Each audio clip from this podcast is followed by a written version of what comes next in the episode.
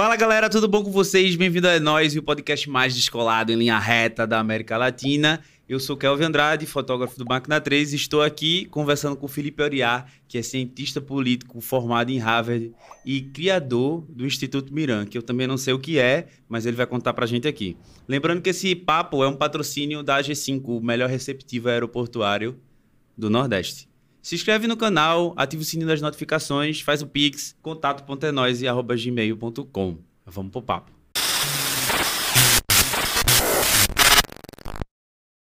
E aí, Felipe? Muito legal, tô muito nervoso. tô achando isso o máximo. Eu sou muito desenrolado, só diz aí. Demais, Diz aí. ligado. Aprendi contigo, pô. É, né? Na campanha de 2014, que tu foi candidato? 2018. 2018 que tu foi can- candidato. Caralho, diga aí, eu esqueci, velho, dessa, dessa parada. Você só tava lá, né? Assim, é, acontece. só tava lá. Mas, ô, parece que faz uma vida mesmo. Parece que faz é? muito tempo. Parece que faz muito tempo. Primeiro que já era outro Brasil, né? É. Quatro anos atrás era outro país. Eu lembro que a gente conversava assim, eu de tipo. Você é uma autoridade em política e eu ficava per- perguntando besteira assim, véi, se tu fala, porque tu tinha um discurso que era tipo assim: é, presidente não vai mudar o país, quem muda o país é o Congresso, é não sei o quê, parará. Aí eu fazia assim as perguntas meio tabacuda. Então por que a gente tem presidente? Aí tu ficava tipo assim.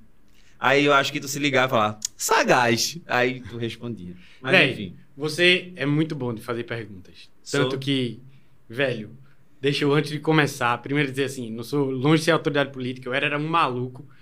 Maluco corajoso, confesso, que hoje eu não sei se eu teria mais essa coragem de fazer o que a gente fez, de tipo, Uhum. vamos inventar um movimento, vamos, vamos fazer tudo do zero, vamos fazer tudo diferente.